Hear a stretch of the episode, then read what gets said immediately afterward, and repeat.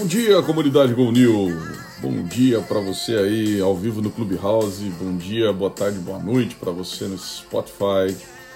Galera sempre chegando aqui ao vivo ou curtindo a gente aí no Spotify para pegar as informações, a curadoria que a gente faz aí com muito carinho. O pessoal tem elogiado sempre. Muito obrigado aí pelas mensagens que chegam, elogiando, dizendo que enquanto faz academia, enquanto, né? enquanto caminha, a gente acaba bem informado em 30 minutos ou menos sobre as contradições de, de conectar o mundo ou buscando soluções sempre para essas contradições, né? Tempos tão desafiadores para nós, para as nossas famílias. Então, espero que todos tenham aí uma, uma ótima semana, tenham renovado suas energias no final de semana para que a gente possa ter aí uma, uma ótima semana para todo mundo. Começando aqui com Tina Turner, em homenagem ao nosso, nosso herói Senna, né? Já foram 27 anos aí, foi nesse final de semana. E ele era o the best mesmo, né? Cara, muito bacana. E a gente está trazendo várias coisas, sempre no final de semana, o desafio aqui de, de curadoria grande, né? É, mas a gente procurou fazer uma seleção aqui muito legal para estar tá compartilhando com todos aí a respeito é, de como devem, né, de como devem, a gente deve perceber um pouquinho o dia e os principais conteúdos e informações mais relevantes é, para que a gente possa começar bem aí a semana. A primeiro, primeiro dos elementos, né?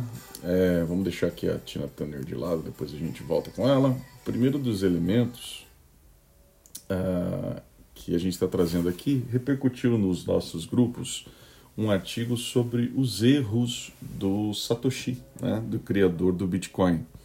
É, todo mundo sempre é, buscando entender né, essa coisa. O que eu acho, antes de falar até dos erros, eu acho muito emblemático o fato de ele, ele não existir efetivamente, né, não se saber se é um grupo de pessoas, se é uma pessoa, né, esse codinome e tal. E acho que isso fala muito né, sobre talvez aí uma nova uma nova geração de, de, de, de, líderes desses messiânicos, onde não sabe exatamente que, que, que entidade é isso. Né? então a gente vem ainda acostumado com Zuckerbergs, com uh, Elon Musk, etc. Aliás, que sempre nós falamos por aqui nesse canal. E o Satoshi ele é, um, ele é uma coisa diferente, né? Ele não existe e tal. Essa matéria que saiu aí no MIT é, apontando os erros dele, até conta uh, e fa fala um pouco sobre isso, né, de que talvez uh, pela descentralização, pela questão do, do, do poder estar tá nas pontas, do blockchain, todos os conceitos por trás disso, que de fato ele não poderia uh, ser um centralizador, ele não poderia aparecer, né? Então é bastante interessante essa outra percepção também. E afinal de contas, segundo o MIT aqui, quais são os erros do Satoshi, né? E a primeira coisa é que ele posicionava no paper, segundo o MIT aqui faz essa análise, né? Ele posicionava no paper de que o, o, o Bitcoin estaria é, associado a uma, digamos assim, uma, uma pequena faixa, né? Onde, ou, ou uma faixa muito menor até do que ele eventualmente tem potencial para atingir, que é uma, uma faixa de cash mesmo, né? ou seja, como uma moeda corriqueira. Né? E, e aí, o, o, segundo o MIT aqui, na verdade, ele está muito mais posicionado para reserva de valor do que para um, uma moeda corriqueira de caixa diário, assim, até pela complexidade né, de mineração, pelos custos envolvidos e tal. Então, ele está muito mais para substituir a reserva de valor do, do, do ouro, né? A gente chamou aqui na semana passada do ouro digital, uh, do que efetivamente ali para contribuir no, no dia a dia para comprar o pãozinho. Enfim, então bacana essa, essa questão aí do, do MIT e, e, e nesse apontamento aí. Aliás, todos esses nossos uh, esses nossos conteúdos sempre né, nós fazemos aí a, repercussão deles nos nossos grupos. Se você ainda não faz parte, entra lá, www.gonil.com, tem um ícone do WhatsApp e você consegue entrar com a gente. Já são aí mais de 1.200 pessoas que nos, nos acompanham, né? E a gente busca ter discussões assim sempre de alto nível, né? Impactando a alta gestão, os conselhos empresariais. E uh, também, se você não quer entrar em grupos, você pode nos seguir nas redes sociais. Esse Bom Dia aqui uh, a gente repercute e publica diariamente, né? sempre cedinho aí nas nossas redes também. Uh, uma outra matéria bastante interessante e uma discussão até que saiu aí nos nossos grupos foi a questão das, das SPACs, né? ou das SPECs, como queiramos chamar, que são os fundos de cheque em branco que estão realmente bombando, bombando total desde o ano passado, né? E esse ano também a gente já repercutiu bastante aqui e tal. O, o, o fato novo saiu aí num artigo da Infomoney e, e depois, né? É, a gente acabou percebendo aqui, eu estava lendo um pouquinho sobre a reunião anual do, do Buffett, né? E, e, ele fala sobre isso, né? E fala com um tom bastante crítico, assim, né? Ou seja, é, realmente ali há uma, um, um tom bem é, pesado, né? Que rolou na reunião lá uh, da companhia do Buffett e é, reforça um pouco, assim, do, do estado de, de euforia ou de alerta ou de bolha ou de seja o que for aí. Eu sei que as specs, as SPACs, como queremos falar, elas estão realmente é, é, bombando aí, acontecendo e dando o que falar, né?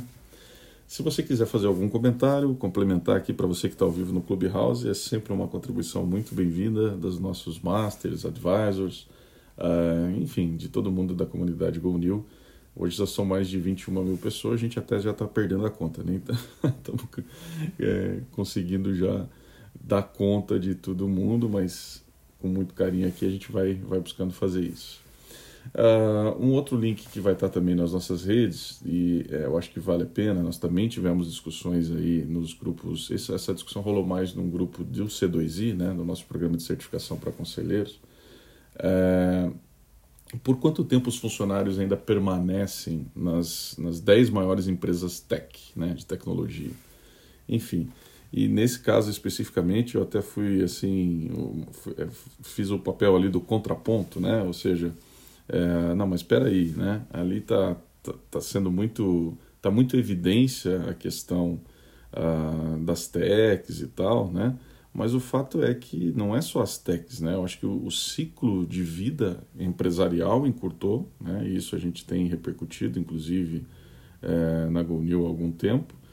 Uh, mas não foi só o ciclo de vida empresarial, né? Foram o ciclo de vida de produtos também encurtaram, foi o ciclo de vida é, de carreiras também, né? Então, acho que nós comentávamos um pouquinho isso dentro dos nossos grupos, né? É, ok que temos os dados da Big Tech, né? E que aparentemente são é, mostram que as pessoas ficam pouco tempo, né? Só para terem uma ideia aqui, eu vou citar, né? O Facebook, uh, que é o campeão aqui Uh, em média, os profissionais ficam 2,02 anos, né? E é daí para baixo, né? Então chega ao ponto do Uber, por exemplo, e não estamos falando dos, dos motoristas, né? Estamos falando do staff mesmo. É, chega a ficar 1,23 anos em média, né? E todas as grandes aqui, Google, Oracle, Apple, Amazon, Twitter, Microsoft, Airbnb, Snap, todos ficam entre 2 anos em média e 1,23 que é o do Uber, que é o pior dessa lista aqui. Então veja só, né? é, é, de fato é, é, uma coisa a ser entendida, né? E, e, talvez tenha um pouco do desencantamento e tal, mas no fundo acho que tem outros dados para a gente analisar e nós provocávamos isso ali na discussão dos grupos, né? Quais são a, as tendências, por exemplo, em empresas de qualquer tipo nos últimos 5, 15, 20 anos, né?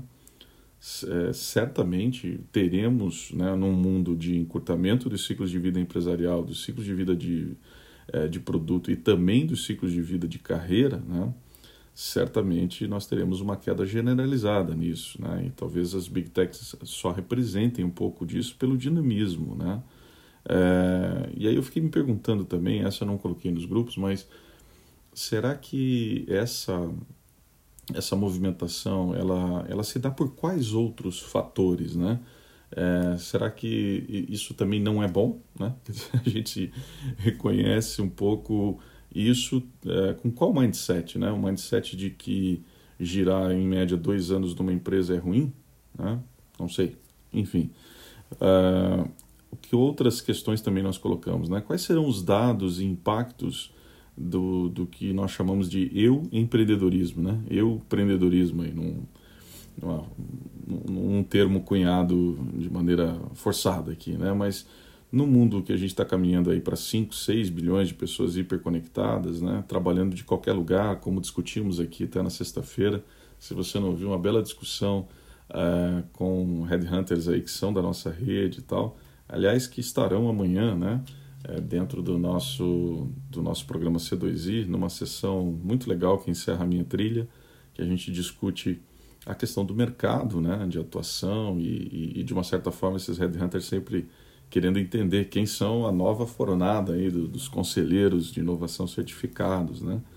E amanhã a gente tem essa discussão lá. Mas na, na última sexta-feira, se você não viu, acessa lá o nosso Spotify, que você vai ver uma discussão bastante interessante sobre isso. Né? É, inclusive sobre a evasão digital do, do, dos trabalhadores e tal, que ganhando a, a 5 ou a 6 o dólar, né? certamente eh, tem, especialmente no Brasil, um desafio muito grande do ponto de vista de manter esses, esses talentos técnicos, inclusive, desenvolvimento, marketing, outras áreas.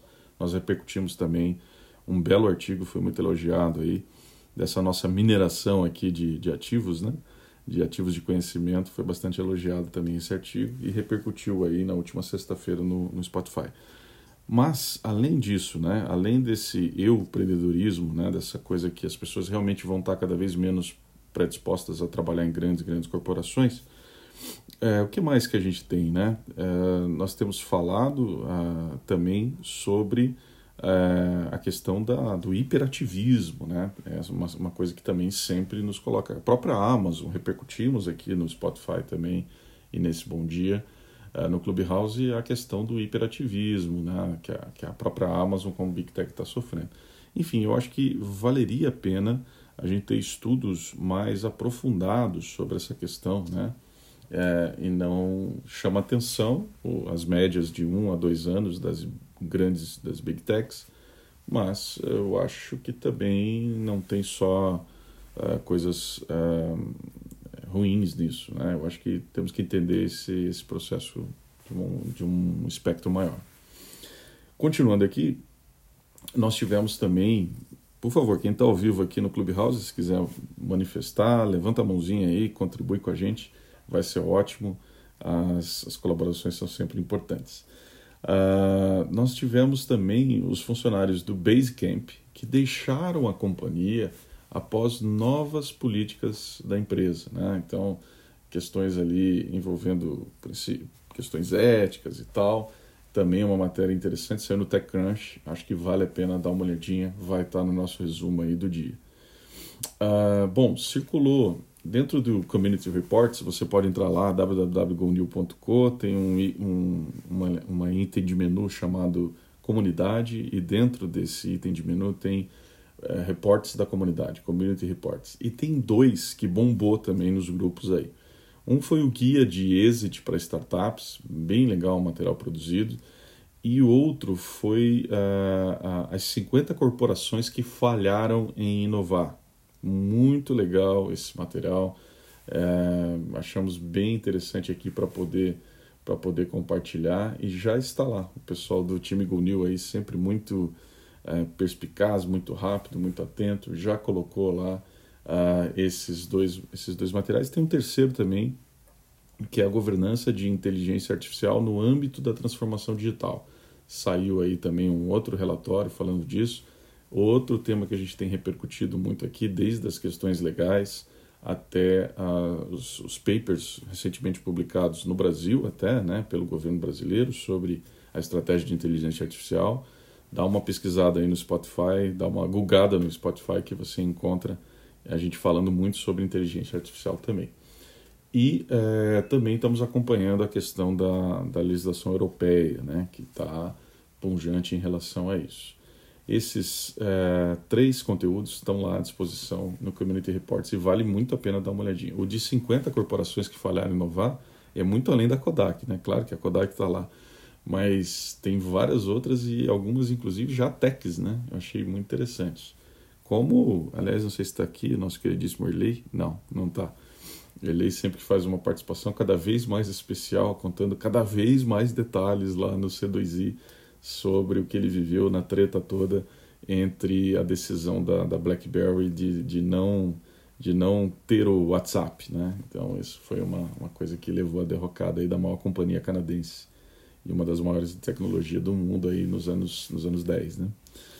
Uh, ou um pouquinho antes. Uh, vamos lá. Para ir já partindo aqui para o finalmente, hoje a gente acho que fez uma curadoria caprichada aqui, né? realmente está tá bem, bem preciso aqui. Uh, tem um material que saiu uh, no, no, no Valor sobre como a pandemia testou a capacidade de conexão, flexibilidade e a criatividade das empresas. E especialmente esse tema foi um tema bastante é, também comentado nos nossos grupos, por quê? Porque nós percebemos ali uma, um, até coisas que de uma certa forma a gente sempre defende, né? Há algum tempo temos falado de que ah, há que se ter uma, uma atenção maior a organizações em rede, principalmente no, com um prisma de governança, né? Há que se ter uma, uma atenção maior que os muros estão abaixando, né? Ou seja, entre as empresas, entre as companhias, e inovar nesse ambiente de organizações em rede e todo mundo muito conectado, assim, uh, significa maiores desafios também. Aliás, era um dos dez fatores de pressão que eu coloquei lá atrás do primeiro capítulo do livro, escrito em 2017, que é essa questão da, da, da conectividade entre as empresas para inovar, onde os muros estão baixando. Pois bem, é, esse material que saiu no Valor reforça muito isso, né? Reforça muito essa questão uh, que, que é uma, um, que, que sugere que parcerias uh, sejam mais flexíveis, né? Ali dá conta o seguinte: a transferência de conhecimento entre diversos setores produtivos é um impacto positivo na pandemia para as empresas, né? Então, 83% das empresas, é o que eles estão chamando ali num, num gráfico, um diagrama muito legal, inclusive feito pelo Valor, eles estão chamando de estratégia anticíclica, né? Então, uh, normal. E 83% das empresas, das indústrias é, ouvidas e tal, afirmam que vão precisar de mais inovação para sobreviver, sobreviver no período de pós-pandemia.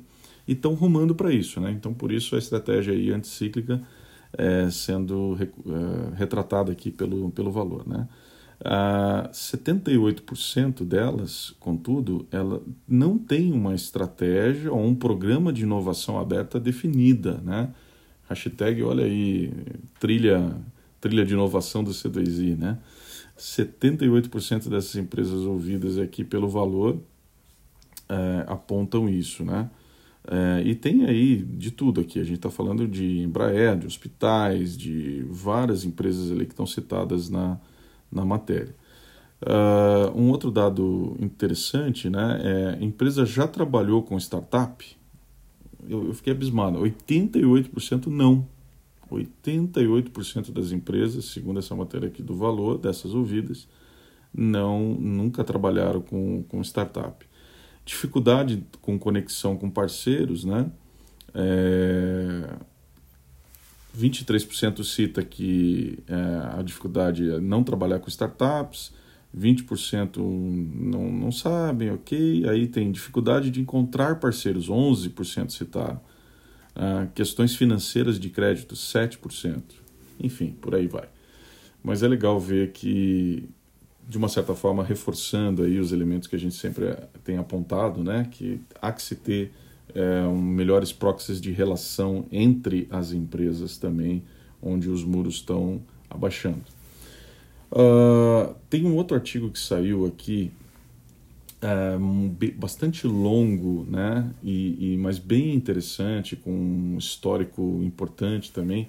Esse saiu na, na Gazeta do Povo falando do vínculo entre democracia, liberdade e tecnologia. É, vale, é bem menos tech o artigo, ele tem só como pano de fundo a questão de democracia e tecnologia, mas ele faz um histórico assim de Revolução Francesa a, a, a Facebook, né? Então é bastante interessante, ele é bem denso e vale muito a pena dar uma olhadinha. Saiu aí nos nossos queridos é, da Gazeta do Povo. Uh, enfim, que mais? Tem matérias muito legais que vão estar relacionadas aí nas nossas, nos nosso, no nosso dia a dia. Mas antes eu queria ver quem está ao vivo aqui no Clubhouse, quer colaborar, quer incluir algum ponto, alguma pauta específica aí do dia, por favor, levanta a mão, é bem-vindo. Dá um tempinho aí, tranquilo? Então tá bom, vamos, estamos aquecendo hoje, né? Hoje, bom dia ainda, tá, tá cedo, né? É, a gente observou também uma, uma, um artigo que saiu do Ricardo Abis, aqui da geração dos 50 mais, né? Uh, dizendo um pouquinho, traçando um pouquinho esse perfil, a diferença uh, dessa, dessa, dessa galera aqui. E me lembrou um, um, uma pauta que eu estava discutindo na sexta-feira com dois amigos, dizendo que, é, no fundo, eu vejo né, o pessoal aí que está na, na, faixa de 40, 50, que está até 60, está é, tá com uma, um diálogo entre as gerações que estão mais nos extremos bastante interessante, né? Porque se você pega o pessoal que está é, em posições de, de alta gestão, conselhos empresariais, de 60 alto 70, né, por aí, é, e coloca esse pessoal para dialogar com essa galera mais novinha aí de 20, 20 e poucos, né? Que essa 30, elas têm um pouquinho mais de dificuldade nesse diálogo, né? Por vários dos das até de, de questões culturais mesmo, questões de, de geracionais, né? Normal. Mas o que eu tenho dito é que ali no meio, né? A gente que está vivendo um pouquinho a característica do nosso público aqui, aliás, a gente até mapeou isso nesse final de semana do Spotify, né? Uh, o Spotify nos, nos ajuda com isso. E realmente, a, a, a galera aqui da, da comunidade gira ali entre 30, né, 40, 50, alguns 60 também. E é um, são gerações que eu acho que estão mais antenadas em fazer essas pontes né, intergeracionais, em fazer essa conexão e tem o vocabulário para isso, porque no final do dia como a gente diz lá no Master em Governança e Nova Economia, é uma questão também de repertório, né? Enfim. Tem uma matéria também que fala, nós vamos repercutir um pouquinho mais amanhã sobre isso, né? Sobre o reconhecimento facial que afetou a nossa privacidade, né? Bastante interessante. É, a gente vai falar um pouquinho mais sobre essa matéria aí. Enfim, hoje eu fui super rápido aqui, né? Uh, mas cumprimos bem aí todo, toda a curadoria que preparamos aí no final de semana. Se alguém não tiver nenhum ponto, vamos encerrando aqui com a queridíssima Tina Turner, né, em homenagem ao nosso herói aí, Ayrton Senna, que nos, nos deixou há 27 anos atrás e fez 27 anos esse final de semana, né? Grande abraço a todos, bom dia, vamos que vamos, pessoal!